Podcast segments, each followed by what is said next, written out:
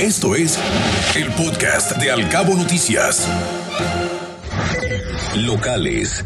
Buscarán los hoteleros que el nuevo aprovechamiento al derecho de saneamiento ambiental beneficia a los ciudadanos de Los Cabos. El nuevo impuesto a los visitantes deberá manejarse por medio de un fideicomiso que dé certeza de su correcta aplicación. Así lo comentó la presidenta ejecutiva de la Asociación de Hoteles, Lili Ciorci.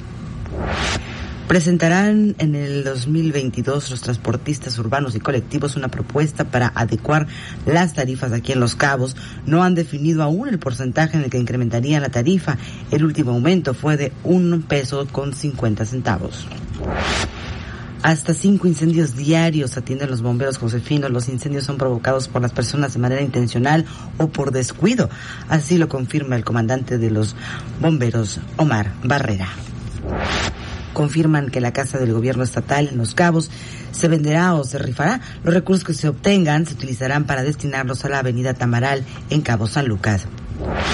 Se rendirán buenas cuentas a los subcalifornianos con el presupuesto 2022, dice la secretaria de Finanzas del gobierno estatal, Berta Montaño. Considera que los diputados supieron interpretar el sentido de la propuesta del gobernador y la reducción presupuestal que se está viviendo afecta el servicio que ofrece la Universidad Autónoma de Baja California Sur, dice el rector.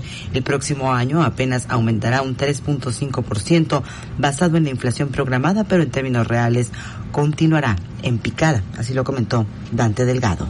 Te acercamos a la noticia veraz y oportuna a través de todas nuestras redes sociales.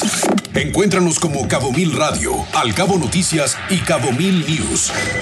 Al Cabo Noticias de 7 a 9 de la mañana por Cabo Mil Radio 96.3. Siempre contigo.